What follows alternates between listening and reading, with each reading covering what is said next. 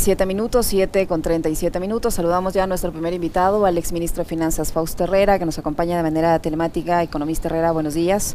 Bienvenido, gracias por estar en Punto Noticias de Radio Pichincha. Le acompañamos a Alexis Moncayo, quien le habla, Licenia Espinel.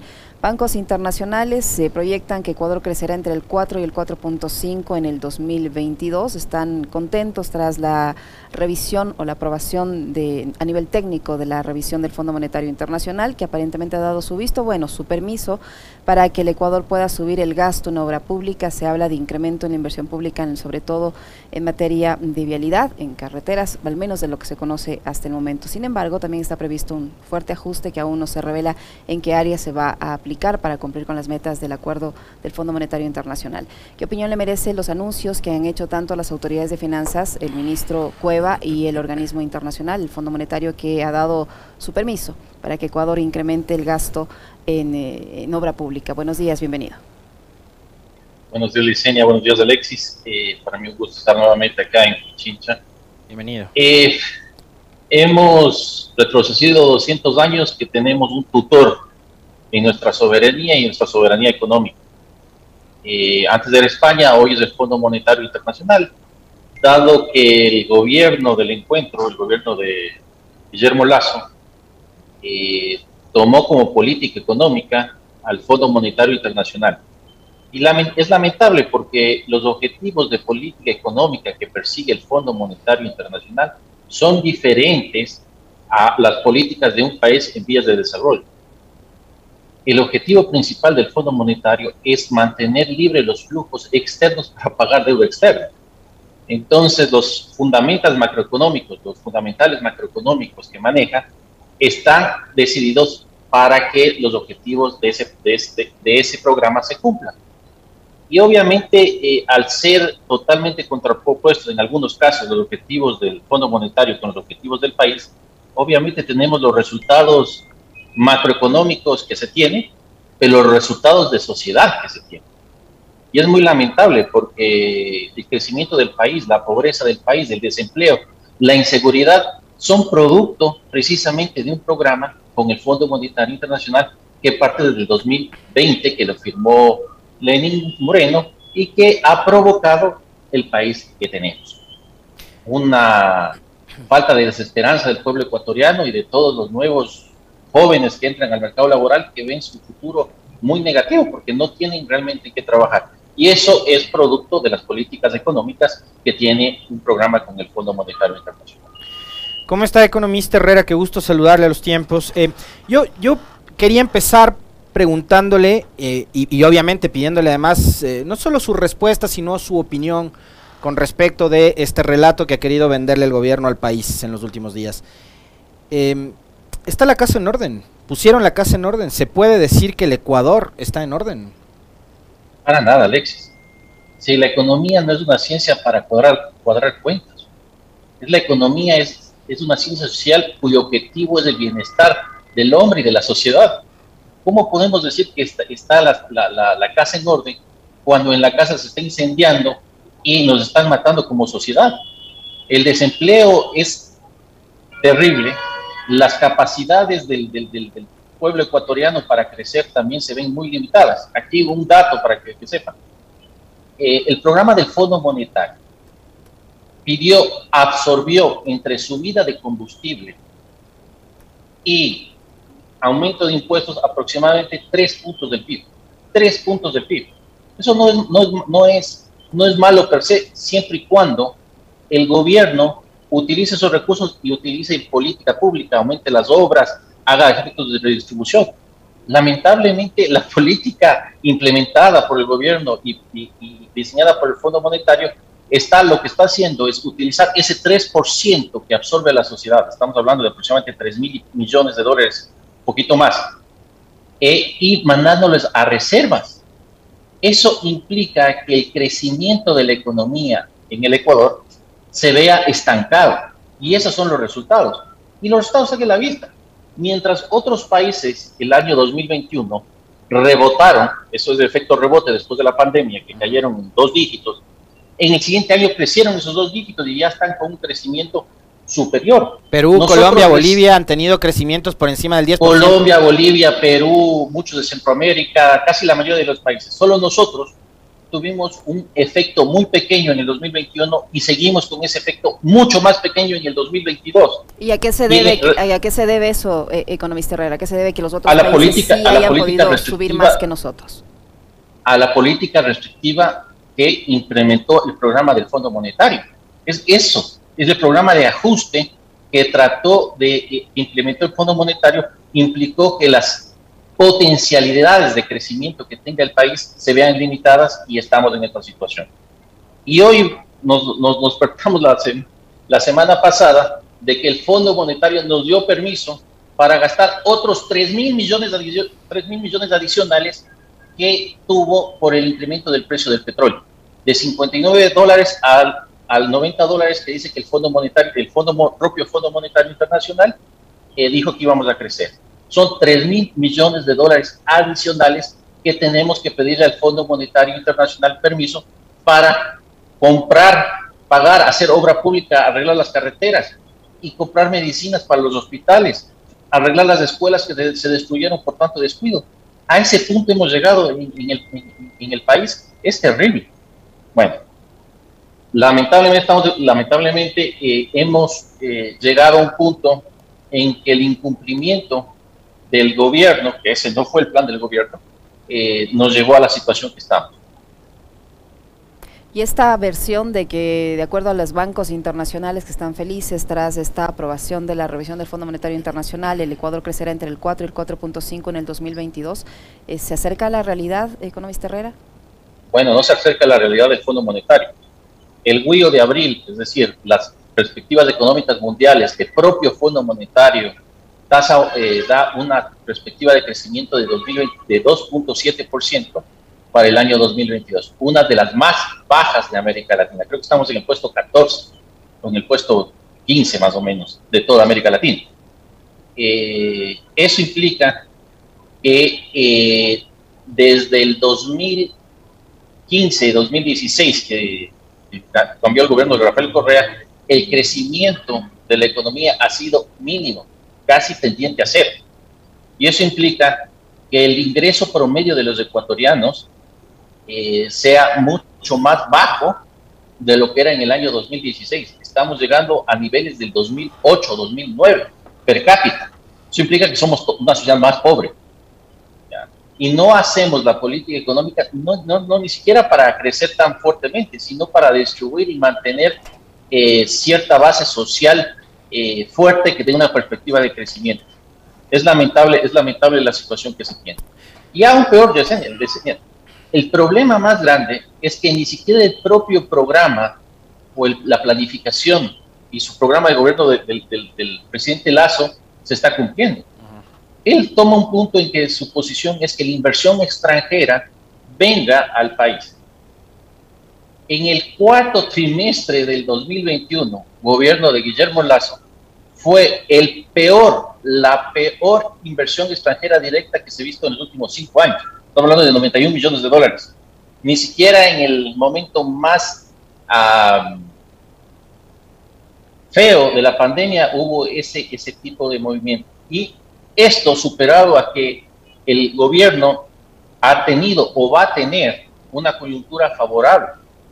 Las exportaciones camaroneras crecieron más del 50% en el, en el en el primer trimestre del 2022. Las exportaciones de, minerales también crecieron un 50% en el año 2022. Son cosas que vienen del sector privado y las, las mineras vinieron con las inversiones, que, los contratos de inversión que se hicieron hace más de cinco años. No hay efecto de la política económica. El famoso ENVI, que también es otro de los objetivos, hubo un decrecimiento de 300 puntos por, la, por la, lo que se denomina el, la, la, ganancia o, la, voluntad de pago, es el, objetivo técnico que se llama. El gobierno tiene una voluntad de pago de la deuda externa bajo 300 puntos y de ahí no ha podido bajar, se ha mantenido en 800 puntos. Por eso es que no ha podido emitir, porque las tasas en las cuales tendría que salir al mercado internacional son 10%. Entonces, ni siquiera el propio plan o, los resultados que, que, quiere el gobierno se están cumpliendo con el programa del Fondo Monetario Internacional. A eso muchas veces se ve las fórmulas, pero los inversionistas internacionales, las calificadoras de riesgo, los que invierten en el Ecuador, también ven la, la posición política. ¿Cuál es la relación del Ejecutivo con el Legislativo? Si no existe una buena relación, también tienen serios reparos en invertir en el Ecuador. Entonces, con una convulsión política, convulsión social, jamás va a cumplirse, por lo menos ni siquiera el programa que presentó el, presidente Lazo cuando era candidato a la presidencia de la República. Tenemos que hacer cambios radicales a la política económica del gobierno, si no, ni siquiera su propio plan de gobierno podrá ser ejecutable. Ahora, economista, a mí, hay, hay algunas cosas que me preocupa con respecto a esto que usted menciona. Eh, hay gente que a Simón Cueva lo ven como tibio, ¿no? Que, que que, que, creen que el gobierno necesita a alguien de una línea incluso mucho más radical que la de Simón Cueva, que dicen que él tiene una visión social de la economía, no sé por dónde, pero hay, hay gente acá que dice eso. A ver, yo ahí tengo algunas inquietudes. Primero, eh, digo, a mí no me preocuparía que el gobierno se siga endeudando, sea con el FMI, con China o con quien sea, si es que esos mil millones de dólares nos garantizarían que lo, que lo utilizarían en obra pública, en inversión pública, en, arreglar las escuelas de la costa, en mejorar el sistema vial que está hecho pedazos ya en, en, gran parte del país, porque han pasado cinco años en que, en donde no han pasado ni una, ni una máquina en estas carreteras. Eh, si es que dotarían de insumos a los hospitales públicos, si es que contratarían más médicos, diferente a lo que están haciendo, que es despidiendo médicos todos los días o si es que por último nos entregarían eh, en, 20 minutos la cédula. Digo, estaría bien, pero el problema es que van a seguir utilizando esos mil millones de dólares para incrementar la reserva y dependerá también de lo que mande y diga, ordene el Fondo Monetario Internacional, que además es de locos, ¿no? Porque, eh, como usted bien decía, volvemos a la época del coloniaje, justo el, el mes de mayo del 2022 que estamos celebrando el Bicentenario. O sea, además, ¿no? Fiesta libertaria, la independencia y de tales, pero acá estamos haciendo lo que hace, lo que nos dice que hagamos el Fondo Monetario Internacional. Primero eso, o sea, saber, o sea, qué beneficio vamos a obtener con esos mil millones o lo que vamos a seguir haciendo es endeudándonos para seguir pagando deuda. Y lo otro, nosotros estamos hablando ahorita y obvio nos toca, sí, de la macroeconomía y tal, pero ¿qué pasa con la economía de la que usted mencionaba hace un momento? Eh, la economía de la ama, del ama de casa, del padre de familia, que tiene que pagar la cuota del colegio, la del carro, la, el arriendo de la casa, comprar los alimentos. ¿Qué pasa con los ecuatorianos que no encuentran trabajo mientras el presidente nos sigue diciendo de que la casa esté en orden? Ese es el problema, Alexis. Un programa de ajuste del Fondo Monetario Internacional lo que hace es tratar de utilizar los recursos internos, es decir, los impuestos que nos cobran a los ecuatorianos que incrementaron el año pasado, los subsidios que nos quitaron a los ecuatorianos del año pasado y pasarlos todos esos para garantizar y pagar deuda. Entonces, si no se reinvierten esos recursos, lo que está haciendo es eliminar el potencial de crecimiento del país. Y por eso el efecto rebote del Ecuador fue menos que el de sus vecinos. Y la previsión sigue siendo nefasta porque la, de lo que veo el FMI aspira a que el, Ecuador crezca entre el, entre el 2.5 y el 3% eh, este año. 2.7 tienen el WIO Registrado. Posiblemente puede ser un poquito más dependiendo de cómo, cómo maneje el, el gobierno la política económica. Pero más allá de eso, efectivamente, estamos en una crisis beneficiosa en ciertos aspectos para el Ecuador, pero también perjudicial para el Ecuador. Y el perjudicar al Ecuador es que estamos estando en un ciclo inflacionario. Eh, muchos dicen, tenemos la inflación más baja de América Latina, pero en dólares. Eso significa que cada dólar que cueste más en alimentos o en lo que gastamos, realmente eh, le pega directamente al, ingreso de, de la familia ecuatoriana. Y aún peor, esa familia ecuatoriana no tiene el trabajo para sustentar ese ingreso. Estamos en el peor de los mundos. Y si sumamos eso, si se enferma, mis hijos no se educan, no pueden educarse porque el Estado tiene en pésimas condiciones eh, la, las escuelas y los hospitales, eso es un, eso de ahí es una, es una mecha para que haya convulsión social en el Ecuador y, que, que, haya protesta y que no haya un ambiente estable, por más indicadores macroeconómicos eh, que nos pueda mostrar que realmente los dos más importantes no son buenos, ni crecimiento económico ni mejor el, mejor el empleo. Entonces, no, no, no es que están diciendo. Lo único que están tratando de hacer es bajar el déficit fiscal a rajatabla en un tiempo insoportable para la, para la sociedad ecuatoriana. Eh, eso, nuevamente, y pongo aquí a aclarar, ni siquiera si el, si el presidente Lazo y la gente que votó por el presidente Lazo quiere cumplir su programa de, económico, que vengan las inversiones al país, a más Ecuador en el mundo y toda esa, esa cosa que se le opone, no va a poder hacer porque ningún país va a venir donde hay una convulsión política y social y una inseguridad. Ningún capital va a venir a un país donde haya convulsión política, inseguridad y todavía eh, desequilibrios políticos que se llaman. Y eso es un problema. Se lo dijo a tiempo. Cuando yo hablaba con los inversionistas en épocas de campaña, la gran preocupación que tenían los inversionistas de varios países era la falta eh, de, realce o de poca, de poca importancia que le daban a la gobernabilidad los asesores del, del presidente Lazo. Y obviamente eso se ve reflejado cuando llega al poder. Realmente es terrible que no vean que es necesario tratar de mejorar la gobernabilidad del país para continuar un plan de gobierno independientemente de los objetivos que sean. Pero nuevamente, con un programa del Fondo Monetario Internacional, no hay país en el mundo que haya logrado bajar las tensiones sociales y haya, haya, haya crecido a tasas favorables para, para la sociedad o los pueblos que utilizan esos programas.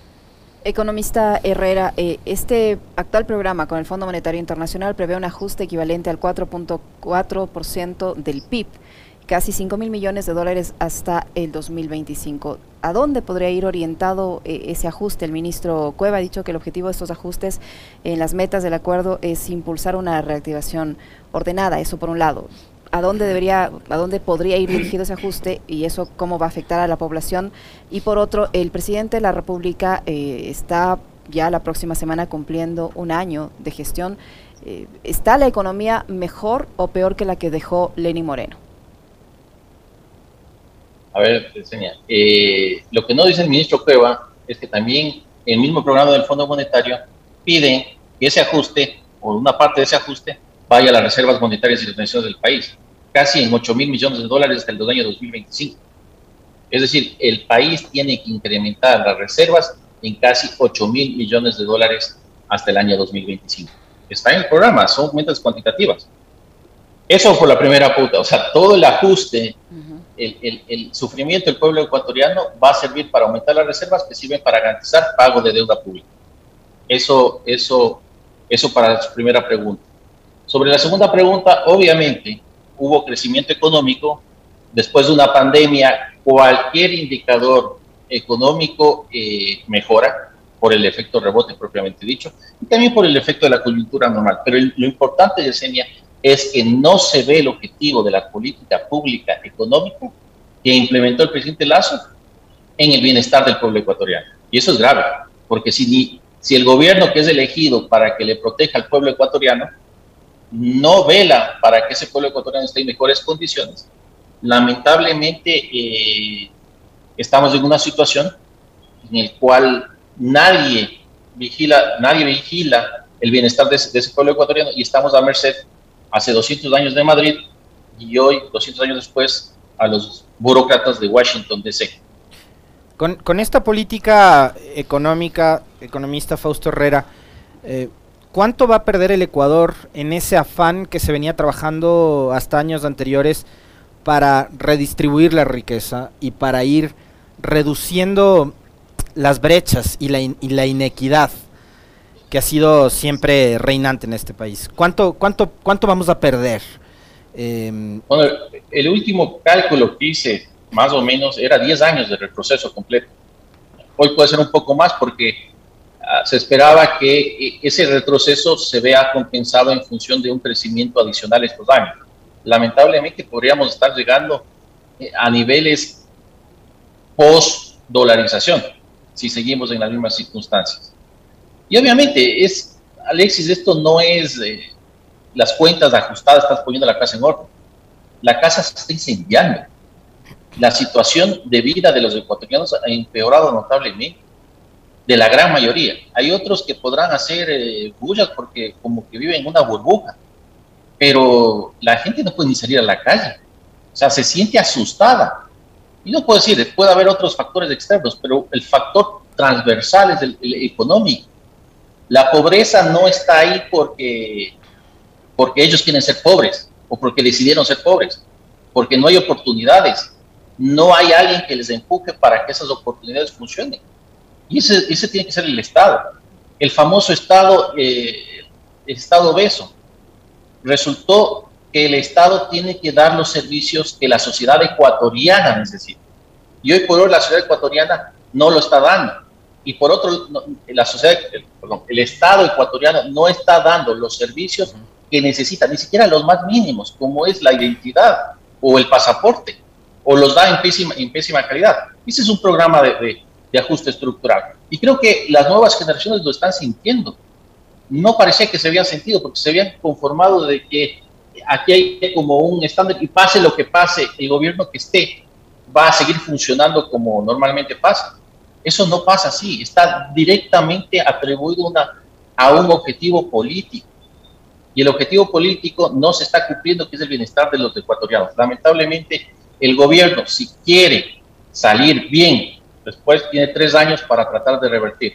Y lo primero que tiene que hacer es salirse del programa del Fondo Monetario Internacional y buscar un programa propio que mantenga, sí, equilibrios macroeconómicos, pero el objetivo no sea pagar deuda, sino el bienestar del pueblo ecuatoriano. ¿Va a poder cumplir con, con esas expectativas? Eh va a poder cumplir una de sus ofertas de campaña. Y digamos, esto también tiene que ver mucho con hacer un llamado al, al, electorado, ¿no? A la población para dejar de, dejar de comprar este todo cuanto se vende en, una campaña electoral. Una de las ofertas fue dos millones de empleo. Ya no fue uno como en el 2017, ahora fueron dos, dos millones de empleo en 2021. Fue la oferta de campaña de Guillermo Lazo. Ha dicho que ha creado 350 mil nuevas plazas de empleo no sabemos dónde, porque de hecho, eh, después de todo el descalabro que sufrió la economía a partir de la pandemia, eh, el IES registra únicamente algo así como 85 mil nuevas afiliaciones. Eh, pero va a poder cumplir esa meta, dos millones de nuevas plazas de empleo, dijo el presidente en el 2021. Si sigue por este camino, no. Pero tiene los recursos. Nuevamente, Alexis, al final del año 2022, con todos los impuestos, los combustibles, más el incremento del precio del petróleo, va a tener 6 mil millones adicionales. Utilice una parte de esos para equilibrar sus cuentas macroeconómicas que tanto le gusta, pero una gran parte también utilícelo para eh, cumplir o, satisfacer las demandas sociales del pueblo ecuatoriano, básicas. No estamos, no, no, no estamos diciendo váyase a, hacer otras cosas que no son las necesidades que estaba acostumbrado el pueblo ecuatoriano. Si logra hacer eso y no está, y si lo hace soberanamente, no pidiendo permiso al Fondo Monetario Internacional, algo podrá hacer. No creo que los dos millones de empleos, Alexis, te lo digo muy, muy, muy, muy claramente, sino eh, algo, algo más tendrá que, no sé cuánto, dependiendo de cuánto política activa pueda hacer directamente el gobierno. Pero si esperamos de la inversión extranjera, como te dije, no está cumpliendo ni siquiera sus expectativas. Y están indicadores, yo, no es mi percepción. Revisen los indicadores del riesgo país, el ENVI, revisen por favor los indicadores de inversión extranjera directa. El peor inversión extranjera directa de los últimos cinco años fue el último trimestre del año 2021. Ahora, para finalizar, economista, usted decía que eh, para mejorar la economía nacional el, gobierno debería alejarse del Fondo Monetario Internacional. Usted, tomando en cuenta eh, el programa de gobierno, tomando en cuenta la propia eh, posición política que tiene el, gobierno del presidente Lazo, ¿usted ve posible un, un alejamiento en un futuro cercano del Fondo Monetario Internacional? El ministro Cueva ha dicho que aún es prematuro hablar de una posible extensión del acuerdo con el Fondo Monetario Internacional, pero tampoco la ha descartado. ¿Usted cree que eso va a ser posible y tiene lógica con la posición política que tiene el gobierno? Si el propio ministro Cueva fue funcionario del Fondo Monetario Internacional, lo dice mucho su nombramiento poner a un disfuncionario del Fondo Monetario Internacional como ministro de, Economía y Finanzas. Eh, yo creo que sí, nadie está diciendo rompa sus criterios ideológicos, sus, resultados, su plan, su programa económico, pero rompa un poco la, la, la, visión miope que tienen los burócratas del Fondo Monetario Internacional que solamente ven números. No, y yo no lo digo porque yo he trabajado, trabajé 16 años con el Fondo Monetario Internacional, tanto de, analista o de funcionario público haciendo los numeritos que les gusta tanto al Fondo Monetario Internacional, como de ministro poniéndole un estate quieto. Y créanme, no hay forma de conciliar un programa del Fondo Monetario Internacional con el bienestar de una sociedad. No hay forma, porque sus resultados y sus objetivos son distintos. Entonces, claro, cuando enseña habló y dijo, están muy contentos los bancos internacionales, ¿cómo van a estar bien contentos si les van a pagar la deuda externa y todo el programa económico está diseñado para pagarles absolutamente todo? Entonces, eh, yo lo veo muy, muy, muy, muy difícil si es que el gobierno mantiene su política, nadie está diciendo que cambie su parte ideológica, lo puede mantener, pero sí poco rompa las ataduras con el Fondo Monetario Internacional que pone un, una, una, incluso si usted lee los papers del Fondo Monetario Internacional, dice a todos los restos de países que hagan todo lo contrario, todo lo contrario de lo que estamos haciendo en el país con el propio Fondo Monetario Internacional. Son cosas, las, las cosas que, que se tiene que ver con esa burocracia internacional. Muchísimas gracias, economista, por su tiempo, por la información y el análisis que nos ha proporcionado. Fausto Herrera, exministro de Finanzas, analista económico que ha estado con nosotros. Muy amable, economista Herrera, muchas gracias. Gracias, un abrazo. Buenos días, un buen día, gracias.